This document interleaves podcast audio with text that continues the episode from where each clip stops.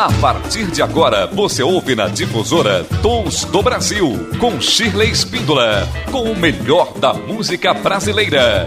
Dicas de shows, entrevistas com músicos, compositores e críticos.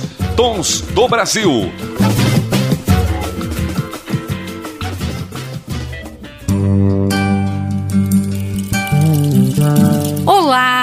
Este é o Tons do Brasil da Rádio Difusora M810 e hoje é uma alegria estarmos aqui comemorando mais um grande aniversário de 17 anos do Tons do Brasil. Foram quatro finais de semanas de muita comemoração, de muito prazer, recebendo convidados mais que especiais. E hoje nós teremos também um grande convidado, o jundiaiense Paulo Calazans. Então fique aqui coladinho no Tons do Brasil para você conferir todas essas novidades, esses presentes que a gente oferece para você, querido ouvinte, querida ouvinte, que não descola do rádio, que está sempre aqui ligado nas ondas AM do nosso rádio, ou pela internet, ou pelo aplicativo, ou pelo podcast, ou pelo YouTube, não importa. O que importa é que você está sempre conosco. E para abrir o nosso bloco, você fica com a canção de Paulo Calazans, Tudo o que importa.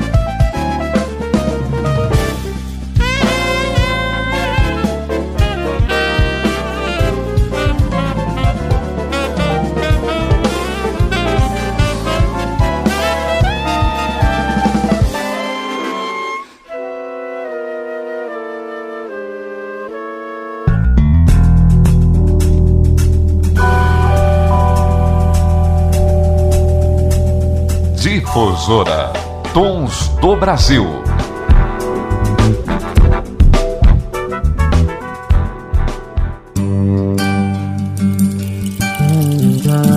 Programa Tons do Brasil com o melhor da música brasileira de qualidade, de todos os gêneros, estilos e épocas. E hoje Neste mês de aniversário, eu recebo uma pessoa muito especial aqui no programa. Eu tenho certeza que ele é conhecido de todo mundo de Jundiaí, de muitos músicos aqui da nossa cidade. E eu tenho a honra e o prazer de receber aqui no Tons Paulo Calazans. Paulinho, que bom te receber aqui. Gile, eu fico muito honrado com esse teu convite te parabenizando por esse programa que você já tem há tanto tempo, que, valoriza e enobrece a cultura de maneira geral, principalmente da cidade. Agradeço muito o teu convite. Ah, que isso, isso é um prazer para a gente.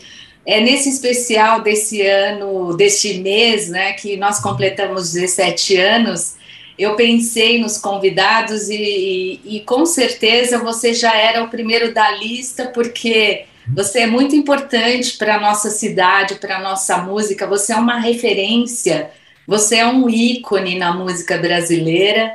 E esse trabalho que você já realizou ao lado de tantos nomes, grandes nomes da música, né, de Javan, Gal Costa, Gilberto Gil, é, Roberto Carlos, e, e, entre outros tantos que você vai contar para a gente, né? Então, é, assim, é muito, muito bacana é, compartilhar essa experiência de anos que você tem. Mas, Paulo, conta pra gente como que você começou na música. Eu sei que a sua família é toda musical, né? Você tem os seus irmãos, já conheço já os dois, queridos, Pete e, e o. Como chama mesmo? Como Caco? Eduardo. Eduardo. O Edu, é. e tem também o seu primo, né, super querido, né, o, o Caco Calazans. Então, é, conta pra gente, como que foi, como que se deu essa infância aí no meio de tanta música? É, pois é, meu pai, é, meu pai não, não vivia exclusivamente de música, mas sempre trabalhou, sempre tocou, sempre é, teve envolvimento com música de alguma maneira principalmente nas orquestras eruditas da cidade, né? Jundiaí já teve várias formações de, de, de orquestras ou mini orquestras, uh, e quando eles faziam alguns concertos eram agregados músicos de Campinas, da Sinfônica de lá, para compor a orquestra de Jundiaí e levar os espetáculos, né? Eu vi várias óperas ali no Politeama, muitas Sim. Aviata, Ida, assisti muita coisa ali que meu pai participava e tocava e tal. E com esse negócio de, de, de, Ele não tocava só erudito, ele sempre gostou muito de jazz, sempre gostou muito de rhythm and blues e tal. Então a minha casa sempre teve muita músicas. A gente ouviu sempre muito erudito, assim, bar principalmente, a gente ouvia muito, era uma audição geral da família, que até hoje é, inclusive, né? Tive Jundiaí há pouco tempo atrás, aí, no almoço ainda você continua ouvindo os concertos de Brandenburg, como a gente ouvia quando era criança. Enfim, é, com esse, com esse envolvimento do meu pai, alguns ensaios aconteciam na minha casa, né? O Décio Pradella, os ensaios principalmente de jazz, assim, as coisas mais, os estándares americanos que eles tocavam, esses ensaios eram em casa. Então, isso fazia com que a gente ficasse prestando atenção, não só na música que tocava no rádio, mas outras coisas, né? Enfim. E aí começou de ter, minha casa sempre teve muitos instrumentos, sempre teve violino, violoncelo, flauta, contrabaixo, piano, e toda vez ele comprava mais instrumentos, saxofone, trompa, clarinete, fagote, assim, sempre, sempre teve um monte de instrumentos. E para a gente sempre foi brincadeira tocar. Meu pai não, nunca fez o que seria esperado de mandar os filhos para o conservatório, né? Então, ele achava que, de alguma maneira, isso podia atrapalhar a criatividade, ou, enfim. Interessante. E a coisa começou em casa mesmo brincando, e cada hora era um instrumento. Então, dependendo da música que você ouvia e que você achava legal, você queria tocar um instrumento. Ah, nessa aqui eu quero tocar violão, nessa aqui eu quero tocar piano, naquela eu quero tocar contrabaixo. E assim foi. acabei de estudar violino em Tatuí e tal por conta disso. Por causa das coisas que eu ouvia, o Jean-Luc Ponty tocando na Mahavishnu Orquestra, né? Era um rock progressivo, mas não deixava de ser o violino. Sim. E eu comecei a tocar violino para tentar acompanhar. Claro que era difícil, era difícil. O instrumento é muito difícil. O violino é um instrumento que não dá para você sair brincando com um violão, né? É verdade. Você ter o som, você precisa do arco, enfim, não é uma coisa tão. É. O piano, você bate, o som está pronto. O violino, não, né? Enfim, acabei de estudar por conta disso. Então, eu acho que música na, na, minha vida, acho que não só na minha, mas dos meus irmãos também, nunca foi um, um, um compromisso profissional para a gente. A música sempre foi um prazer.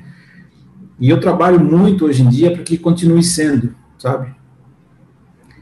Eu me lembro que o primeiro convite que eu tive para tocar em Jundiaí, numa banda, acho que era os Napões, é, que virou Aqua Santa depois, que era do Melinho, que tinha o Wagner cantor e tal. Sim. É, eu me lembro. Eu devia ter uns 14, 15 anos, assim. Aí eles me chamaram para tocar, eu fui tocar contrabaixo, substituindo um contrabaixista que morava em São Paulo. E eu lembro que falei para meu pai, pai, me chamaram para tocar aí no, no, conjunto. E ele conhecia todos os músicos e tal. Aí ele falou para mim, não, vá lá tocar, porque o que você vai aprender no palco, é, você não vai aprender em lugar nenhum. Não tem escola para isso. Então vai ser interessante. Cuide da escola, é, vai em frente. E ele me falou uma coisa importante, falou, tome cuidado para não vender o que você mais gosta, tá?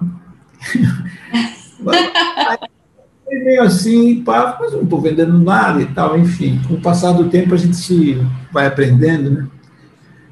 Então, é, hoje eu trabalho muito para levar essa frase de consideração, sabe? Então, e tentar manter a música sempre como uma coisa prazerosa, apesar de que o trabalho às vezes é, te leva para outros lados, né? Enfim, a responsabilidade do trabalho não é tão.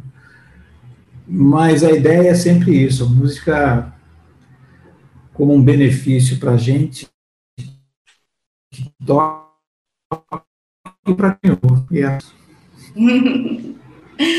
E você, como, como se deu o seu primeiro trabalho, sua primeira banda fora daqui de Jundiaí? Então, eu comecei, acho que a primeira coisa que eu fiz fora de Jundiaí foi uma banda instrumental de um contrabaixista, na minha opinião, um dos melhores do Brasil, que infelizmente a gente não tem mais, que era o Nico Assunção. Sim.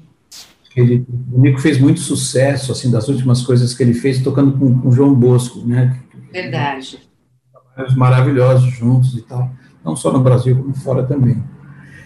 E eu lembro que eu tinha, eu tinha um bar em Jundiaí, o Zé do Papagaio, que, e eu fechava o bar às quartas-feiras, e eu ia para São Paulo, toda quarta-feira eu ia para São Paulo, para os bares de São Paulo, a, até para trazer novidades para o meu bar aqui. Sim. É, ou aí em Jundiaí. Uhum. Né? Eu sempre frequentava os bares com, com, com música de, de, qualidade bacana, assim, né? Isso é uma coisa que sempre me interessou, claro. E aí, eu, eu, o Penicilina era um bar que tinha ali na Lorena, no Jardim, já em São Paulo, e que eu ia muito. Então, eu conheci muita gente tocando lá, inclusive o Nico, que eu ia assistir e tal. Que e massa. normalmente é, eu chegava lá 8, 9 horas da noite, tinha uns amigos, aí tocava com um, tocava com outro, uma coisinha aqui, até os, os profissionais chegarem. A hora que eles chegavam, eles tiravam a mão, pediam um vinho, sentava ali e ficava ouvindo. Era essa, a missão era assim. Entendi. É, é, o Nico me viu tocando, né? E eu nem tinha prestado atenção nisso. E depois do show, a gente acabou conversando, ficamos jogando conversa fora até de madrugada, e estava falando de música, não sei o quê. E a gente passou a ter uma, uma, uma certa amizade, assim, né? Eu com muito respeito, um cara, um cara muito longe, assim, né? Uma realidade muito distante musicalmente para mim, outro mundo. E nos encontramos várias vezes. Aí um dia ele liga para Jundiaí, o que me chamou a atenção. Como é que ele conseguiu o meu número, né? Não sei. E falou para mim: olha, daqui 15 dias uh, vai ter um concerto no, no Centro Cultural Vergueiro, ali na Vergueiro, né? No Centro Cultural Sim. São Paulo. Eu falei, ah, que legal, que horário? Eu vou sim. Ele falou, lógico que você vai, você vai tocar. Oh, falei, uau! Que máximo! é muita coisa. Não, assim, se eu achasse muita coisa, eu não estava te ligando, então. Aí, pá, cara, e aí foi, foi assim que começou. E aí eu fui para São Paulo, me saí com eles, com a banda, era o Duda Neves, o Paulo Bellinati, o François, o Bala, não, era o Duda Neves de bateria, o Paulo Bellinati de guitarra, que é genial, né? O Bellinati é genial, o cara é genial. Sim, sim. É. Um François Lima de trombone. Uhum. a banda era essa, né? Só fera, né? Aí, Só fera. É, eu, assim, eu me lembro que eu ia de metrô e estudando algumas coisas, né, de, de, teoria que eu fui conseguindo no caminho, os modos gregos, aquelas coisas que eu não sabia nada disso. Não tinha esse empenho. Depois de estudado violino, que não tem nada a ver com harmonia, né? É, então, eu ia estudando no metrô, porque eu lembro que no primeiro ensaio foi muito engraçado que eu, tinha uma música que chamava Os Seis. Acho que era isso. E o primeiro acorde era um Fá sustenido frígio, escrito Fá sustenido frígio. A hora que eu vi aquilo, eu falei, esse dia eu não tava, cara, esse cara, esse cara, esse dia desse acorde aí eu não fui, porque eu nunca ouvi falar desse acorde. Aí o Belinati começou a rir, porque viu que eu não sabia.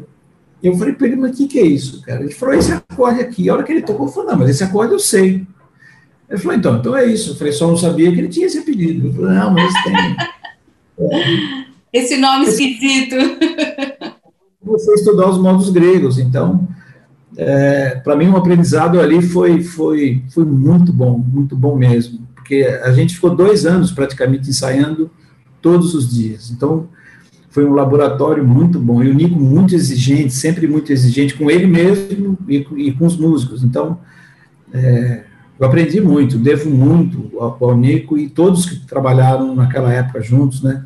O Bala, que eu conheci depois, que é, logo depois que comecei a, tocar, a ensaiar com o Nico, porque show fizemos poucos, mas o Bala tinha acabado de chegar de Maceió e já estava famoso em São Paulo, assim, todo mundo falava dele, e ele acabou tocando com a gente ali, que também foi outro aprendizado, umas coisas que ele tocou. Foi a primeira vez que eu vi alguém tocando em é, quatro e meio, que ele chamava, né? Quatro e meio? É, 15 por 16, ele tocava umas fórmulas de compasso que eu só tinha ouvido nos discos de jazz, assim, que Spaces, aquelas coisas Larry Coryell com, com Coria, e, enfim, Sim. o Bala já tocava essas coisas. Então, ali foi um laboratório muito bom. E junto a isso, eu comecei a trabalhar com um jingle. Sim. É, em São Paulo. Então, me levou para um outro lado do, do, da música, isso, né? Que acho que quem me chamou, meu primeiro trabalho, acho que foi o Duto Sperry, aí de Jundiaí, o Duto, meu amigo, que já, já tinha uma produtora em São Paulo, ele já trabalhava com filme e tal, e ele me chamou para fazer um, um gino das balas Juquinha. Olha, famosa, famosa bala Juquinha. Exato. Aí eu fiz, e aí comecei a trabalhar com publicidade. E isso, aí vim até aqui. E como você conheceu o Djavan? Como foi a sua história tocando com o Djavan? É, uma Djavan, das coisas que mais, que mais te marcou, né, em termos de carreira. Assim.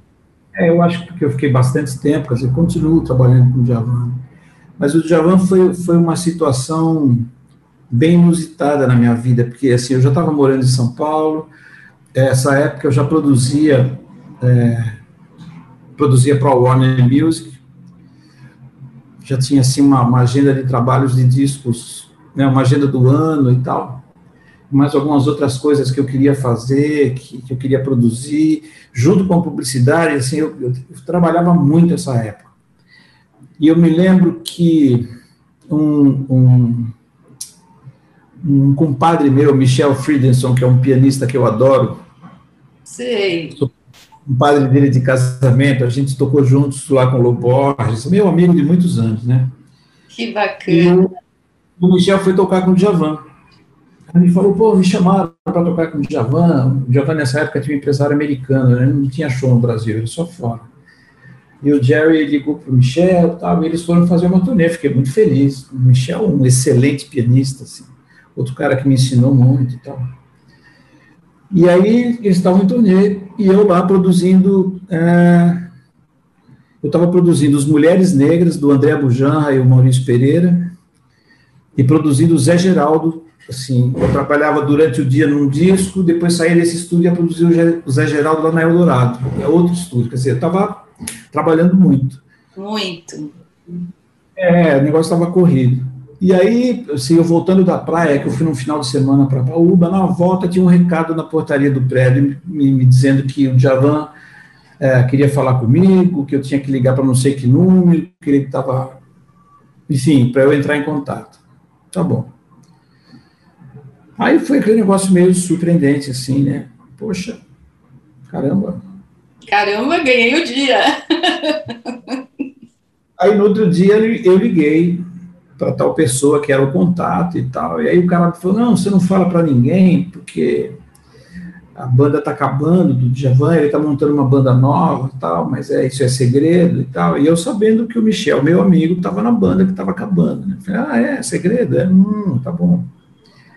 Ele quer fazer uma audition com você, não sei o quê, não sei o que lá. É, tá bom. Falei, ah, a gente precisa ver quando, porque eu estou gravando todos os dias, né? Sim. É, ou sem tempo. Não, mas aí vocês conversam, tal, tal, tá bom. Desliguei o telefone e liguei para o Michel. Falei, Michel, os caras estão tá falando. Sabendo? É. Nunca vou tocar no lugar de um outro músico sem que ele claro. saiba, jamais. Isso eu não vou fazer nunca, ainda mais de um amigo, de jeito nenhum. Sem dúvida. É, aí falei para o Michel, passou meia hora, o cara me ligou de volta, o tal contato. Pô, você falou para o Michel? Eu falei, lógico, cara, lógico. Eu não sou seu amigo, não sou amigo do Djavan, mas sou amigo do Michel. Entendeu? Então, sempre, conte com isso. Jamais diga isso para mim, não fale para o seu amigo. Não fale isso para mim, você está falando com a pessoa errada. não faz isso. E aí virou uma confusão e não sei o quê. Eu sei que passou dez dias, me ligaram de volta. O Michel me ligou falando, já está tudo resolvido, resolvemos tudo lá com o Javan, essa, banda, essa tal banda que estava acabando e ninguém sabia é, já está tudo resolvido com o empresário, tudo certo. Então, volta lá, os caras querem que você vá lá. Tá? O Michel me ligou para falar isso. Aí o Cisão Machado, que é outro meu amigo que tocava na banda com o Djavan, né? ele, ele, já vinha lá do Sururu de Capote, da primeira banda do Djavan. O Cisão, meu amigo, já, já, já tínhamos tocado junto em São Paulo várias vezes. E ele falou: Não, você tem que ir, cara, tá tudo certo, pá, não sei o que, tá bom. Aí eu fui, fui para o Rio de Janeiro achei uma data lá, falei, olha, eu, eu, eu, posso chegar duas horas no Rio, quatro horas eu tenho que pegar um avião de volta, porque eu tenho que voltar para o estúdio. E foi isso que eu fiz. E para fazer a tal audition com o Djavan, que eu achei muito legal, né? Toca aí junto comigo para ver se dá certo. Se não der, Sim. pode ser que não para ele, pode ser que não dê certo para mim, né? Vai Sim. saber. E aí fizemos essa audition, aí tá bom? Aí, não, toca assim, toca capinha, né? Com essa mão você faz isso, com essa aqui, aquelas coisas do Djavan, né? Aí toquei o que ele pediu. É, aí eu falei, bom, então tá. Aí falei para a produtora, tô, tô indo embora, meu táxi já está aí, tenho que ir para o aeroporto, senão vou perder meu voo. Depois você entra em contato. Aí o Diabo falou, não, não precisa não, não precisa não, já tá. Você volta para ensaiar, já tá, já tá, fechado, já tá na banda, vamos embora. Que não Eba! Pronto, isso foi em 88, né? E aí fui ficando, fui ficando, fui ficando, a banda foi mudando, foi mudando. Acho que eu toquei de 88 até 2000. 2001, acho que foi uma turnê que a gente fez nos Estados Unidos, que ele queria mudar de banda, pôr os filhos para tocar, ele já vinha falando disso um tempo e tal. E aí, ele, ele queria mudar de banda, eu também queria parar de viajar, eu estava precisando parar de viajar, a gente fez aquela turnê do disco ao vivo, que foi foi muito longa, muitos shows, né? Assim, eu viajava terça-feira, é, chegava segunda, viajava quarta, assim, tava, foi demais. Cansativo, né? E eu queria ficar mais com as minhas filhas, queria, eu estava me fazendo falta, estava precisando disso. Aí resolvi parar de viajar mesmo. Então foi bom, foi, foi legal. E foi assim até do 2010, acho que foi que ele me ligou um dia e falou: Ah, cara, tô com saudade da gente tocar aquelas coisas tal. Vamos montar de novo a banda? Eu falei: Ué, vamos, vamos ver, vamos lá. Estamos aí trabalhando. E tá aí você até hoje. É. E agora você está com uns projetos novos, né? Agora você também está dedicando um tempo a fazer coisas autorais, coisas que você que você idealiza, né? Chegou a hora, né? É, isso na minha vida já aconteceu é, mais de uma vez, né? Sim. Teve uma época lá, acho que nessa época eu estava fazendo turnê com a Gal Costa, 94, 95 por aí. E eu fui para Santa Bárbara, lá, gravar um negócio com Aito Moreira e a Flora Purim. E conheci um produtor japonês que estava produzindo umas coisas lá. E eu lembro que Oscar Castro Neves estava em Los Angeles, fui gravar um negócio com ele também. E, assim, acabei conhecendo uma galera legal de, de, daquela região lá de Los Angeles e tal, através do Ayrton e da Flora. Bacana. E eu, é, esse, esse, esse, o Jun, Jun Otsu ficou no meu pé porque ele queria que eu gravasse um disco para o selo dele do Japão de qualquer jeito, porque queria, porque queria, porque queria. Aí eu comecei a compor algumas coisas para isso. E fiz umas 10 músicas ou mais. Né? E fui mandando para ele, para ele ouvir, para ver, não, é isso mesmo que eu quero, tá ótimo e tal, não sei o quê, ele feliz da vida. Me lembro até que eu voltei de uma turnê da Europa e um amigo nosso em comum me ligou e falou: oh, Jun, é, naquela época não, a comunicação não era tão fácil como é hoje, né? Sim. Então ele, eu estava na Europa viajando em turnê e ele não conseguiu falar comigo. Aí eu cheguei e eu sempre que eu chegava eu ia para Jundiaí ver meus pais, dar um relax, ficar um pouco sossegado, né? E quando eu cheguei em Jundiaí eles me ligaram: oh, Jun está em São Paulo, veio para gravar o seu disco. Ele falou que já está feliz com o que tem. Eu falei, cara, mas eu não acabei. Não acabei. Aí liguei para o Jun, ele estava na Liberdade, num hotel. Foi muito engraçado, porque eu fui buscar o Jun, levei ele para Jundiaí, ele ficou na casa dos meus pais uma semana. Então, vou ficar de férias aqui em Jundiaí. E o Jun falava japonês e inglês, e o, e o inglês dele bem japonês, né?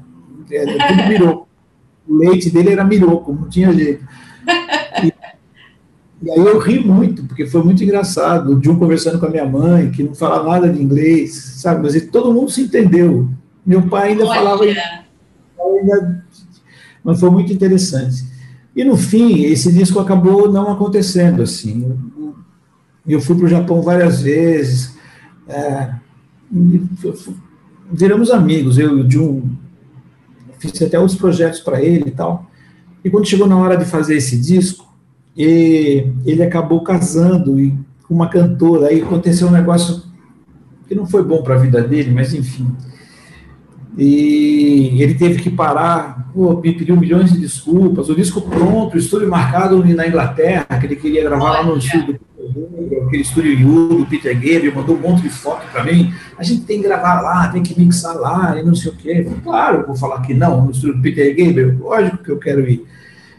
E aí, de repente, é, a mulher dele era cantora, uma cantora baiana e tal, e fez uma pressão para ele não fazer esse disco, porque ele tinha que investir no disco dela, enfim, enfim, rolou uma história lá. E esse disco acabou se perdendo, né? Eu acabei deixando o material todo com ele, não consegui mais falar com ele de volta. Quando eu soube do Jun, ele estava doente, já tinha se separado dessa mulher, ficou ruim, acabou morrendo, teve um, um câncer, é, perdi um amigo, e junto com ele foi esse disco, que eu não lembro mais as coisas que eu tinha feito, já não, enfim. E agora, eu acho que de, um pouco antes da pandemia, eu já estava começando a pensar um pouco nisso. E você compõe uma música, compõe outra, aí começa a trabalhar no projeto de alguém, pronto, seu trabalho já fica encostado ali, né? Você acaba usando as ideias para as músicas dos outros, enfim.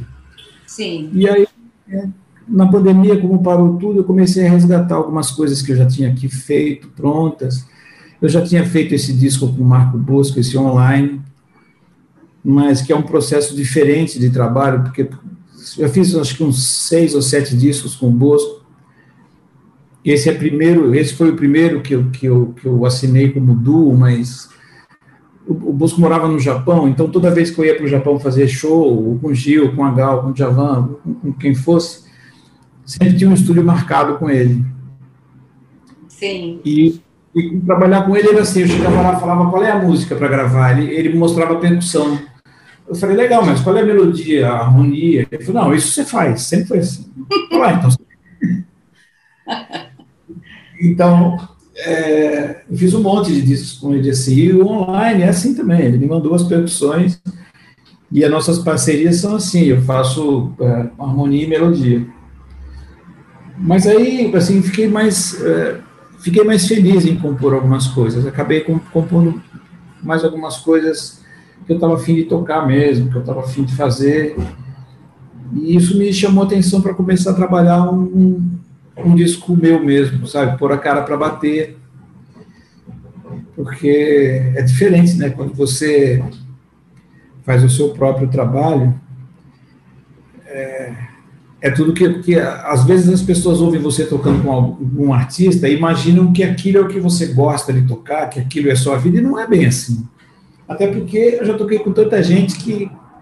É, e tudo que eu fiz, eu gosto de ter feito. Não tem nada que eu tenha feito que eu diga, não, isso eu não faria. Sim, eu gosto de tudo que eu fiz. Mas são coisas completamente diferentes umas das outras, né? E não necessariamente isso tem a ver com a música minha, com a música que eu gostaria de fazer. Sim. E você está nesse processo agora? É, resolvi. Bom, estou fazendo, já fiz, já tenho umas seis ou sete prontas. É, Tá andando, tá andando, o negócio tá indo bem. Já tem nome? Já tem nome? Não, não, essas, eu sou péssimo para essas coisas.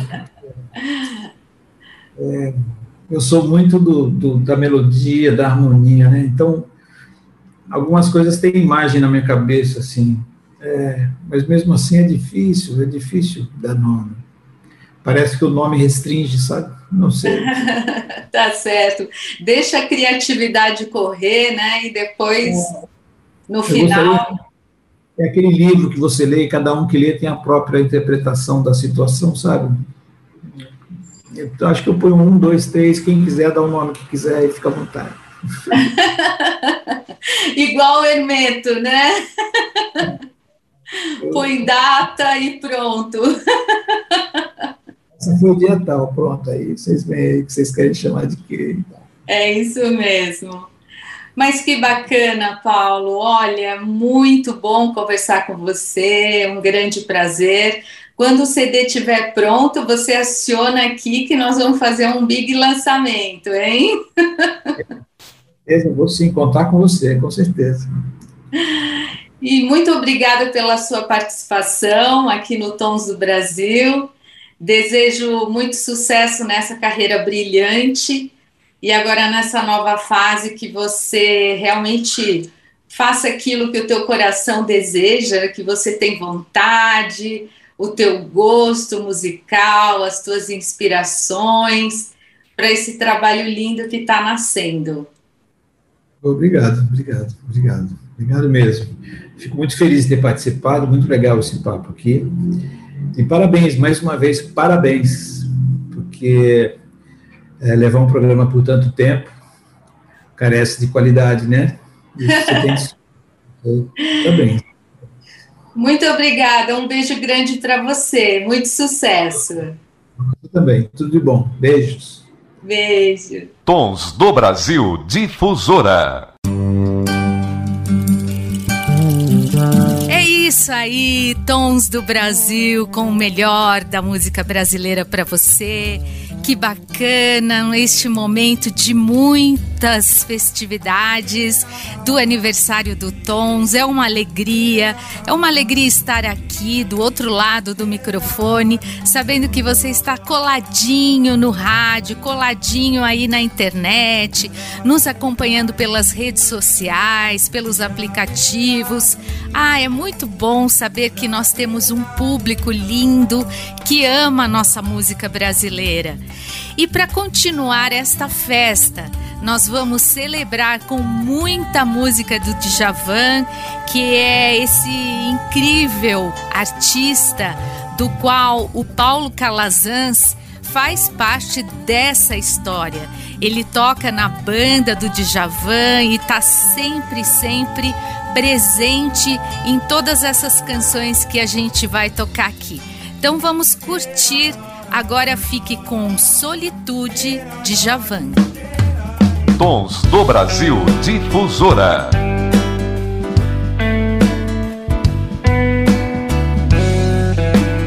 Amor em queda, mesmo tal moeda perde cotação. Um mundo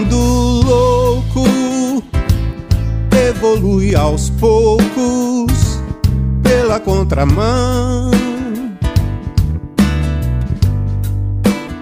O erro invade tudo que é cidade, cai na imensidão.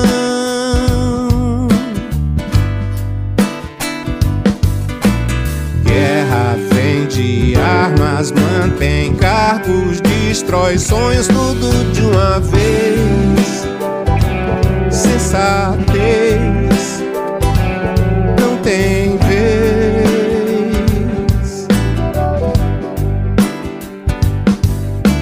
Vidas, fardos, meros dados, incontáveis casos de desamor quanta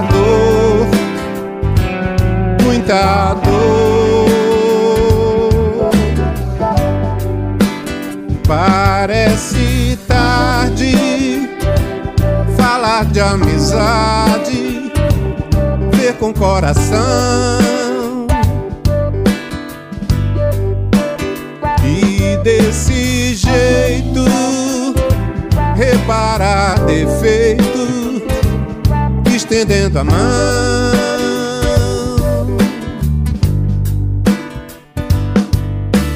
Guerra vende armas, mantém cargos, destrói sonhos, tudo de uma vez. Sensatez não tem vez.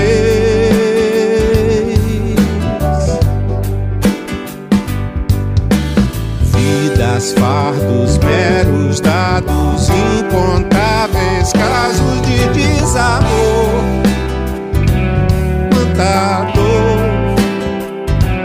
muita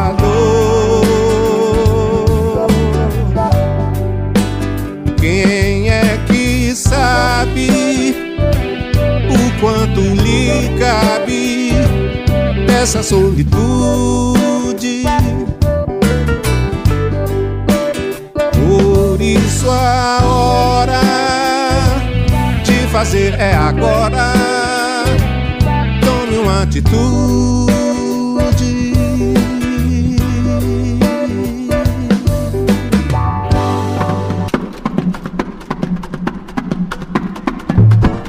Difusora Tons do Brasil.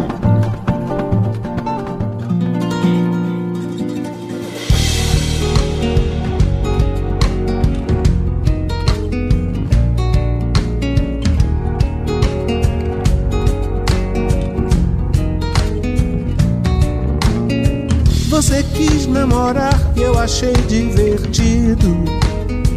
Mas o mar tem onda, começou a rolar, foi ganhando sentido. Todo mar tem onda, quando vi já não havia nada no prumo. O sol é de ouro, o que dá pra fazer quando se perde o rumo? O sol cai no mar, no mar, cai no mar, e a onda é de ouro de ouro, de ouro. Eu nunca achei que fosse nada pra ficar e fazer o que fez e ver você sempre ligada no que faz pra ter mais toda vez. Você é do amargo e eu sou do azedo. Mas o mar tem onda, quando for demorar, nunca se vá tão cedo. Todo mar tem onda, nunca tive pra mim que você fosse tanto. O sol é de ouro, mas se vai-se de mim, deixa um jardim em pranto. E o sol cai no mar, no mar, cai no mar. E a onda é de ouro de ouro, de ouro. Eu nunca achei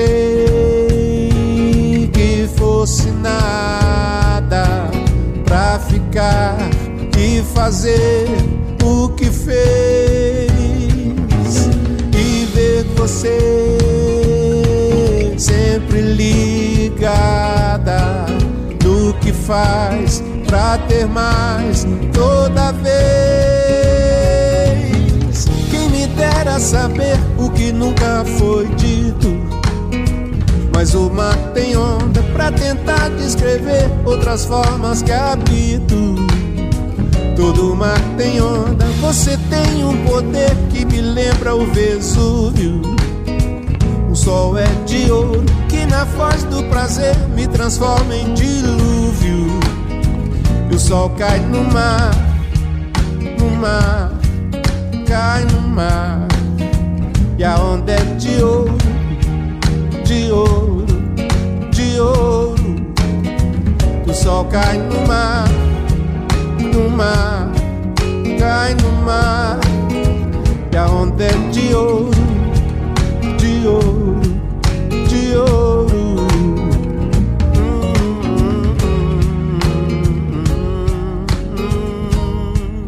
Tons do Brasil Difusora.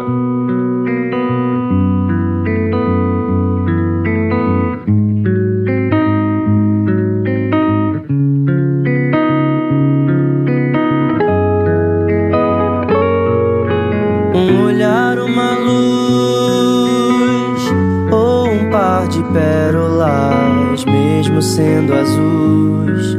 Sou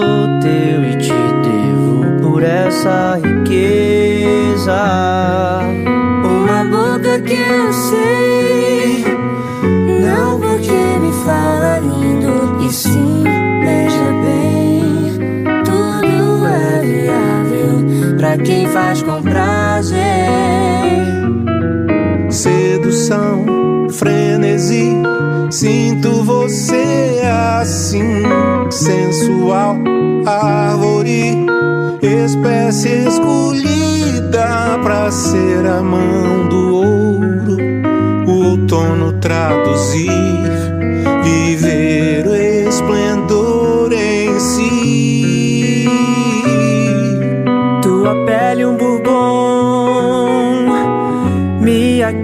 como eu quero, sweet home. Gostar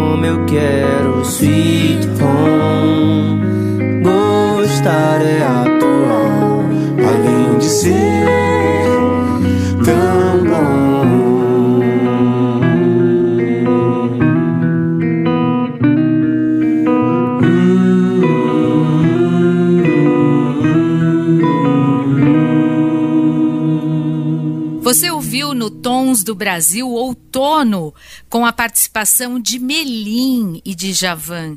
Antes, Vesúvio de Djavan.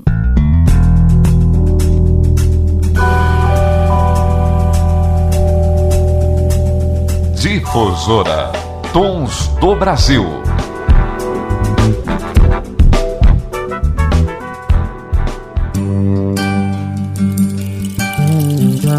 Agora você confere fato consumado.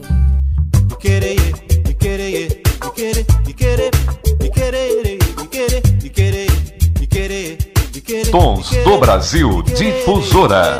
Eu quero ver você mandar a razão. Pra mim não é qualquer notícia que abala o coração. Eu quero ver você mandar a razão. Pra mim não é qualquer notícia que abala o coração. Eu quero ver você mandar na razão. Pra mim não é qualquer notícia que abala o coração. Eu quero ver você mandar na razão. Pra mim não é qualquer notícia que abala o coração. Se toda hora é hora de dar decisão, eu falo agora. No fundo, julgo o mundo, fato consumado e vou-me embora. Não quero mais demais a mais me aprofundar nessa história.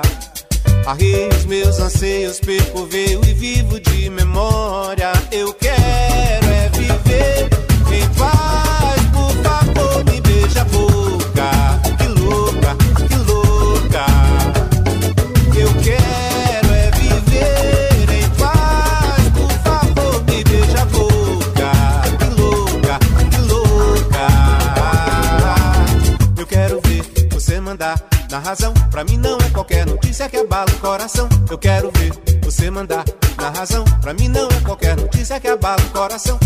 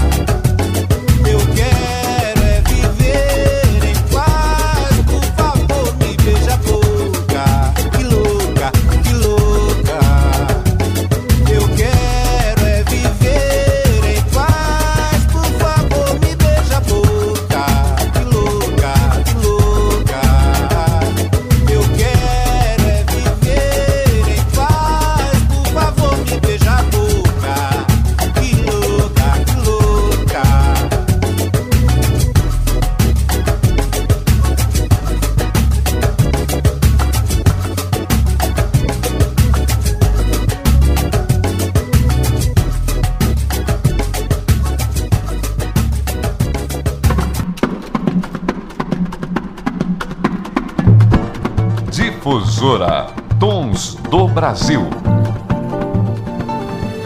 Quando te vi, aquilo era quase o amor. Você me acelerou, acelerou, me deixou desigual. Chegou pra mim, me deu um daqueles sinais. Depois desacelerou, eu fiquei muito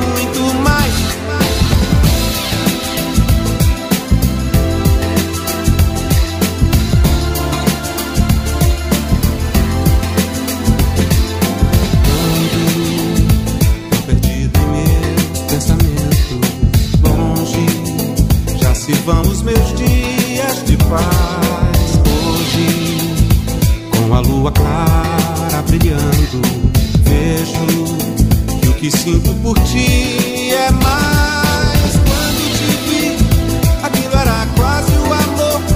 Você me acelerou, acelerou.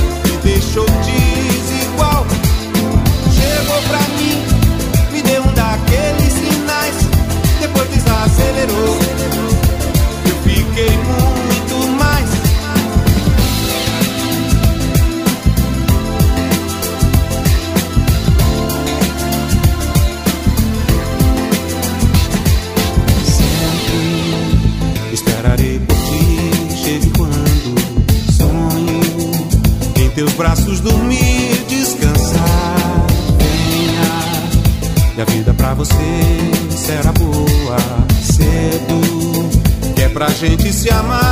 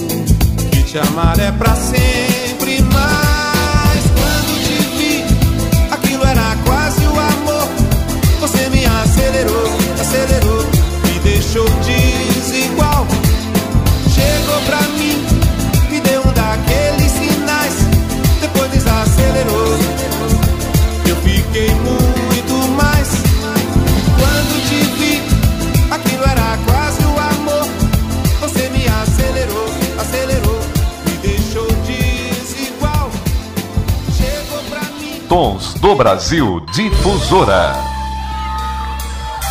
Havia mais que um desejo.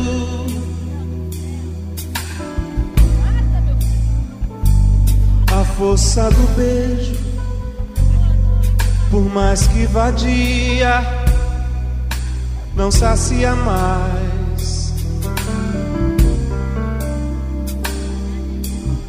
Meus olhos lacrimejam teu corpo. Exposto à mentira do calor da ira, no afã de um desejo que não contrairá. No amor, tortura está por um triz. Mas a gente atura e até se mostra feliz quando se tem o álibi de ter nascido ávido e convivido inválido, mesmo sem ter havido, havido. Quando se tem o álibi de ter nascido ávido e convivido inválido, mesmo sem ter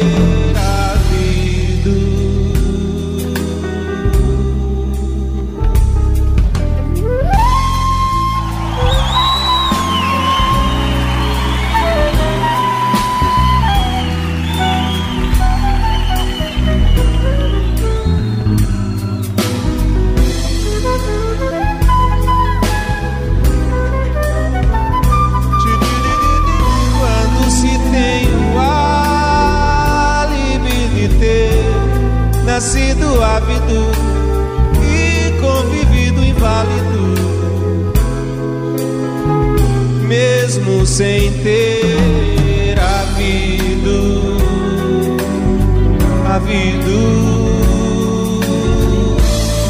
Quando se tem o álibi de ter nascido ávido e convivido inválido, sem ter havido.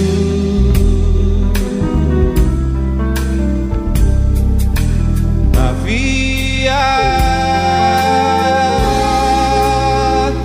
mais que um desejo.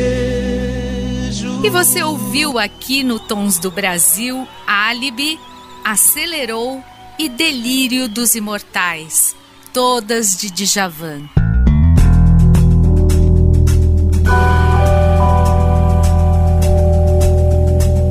Difusora Tons do Brasil.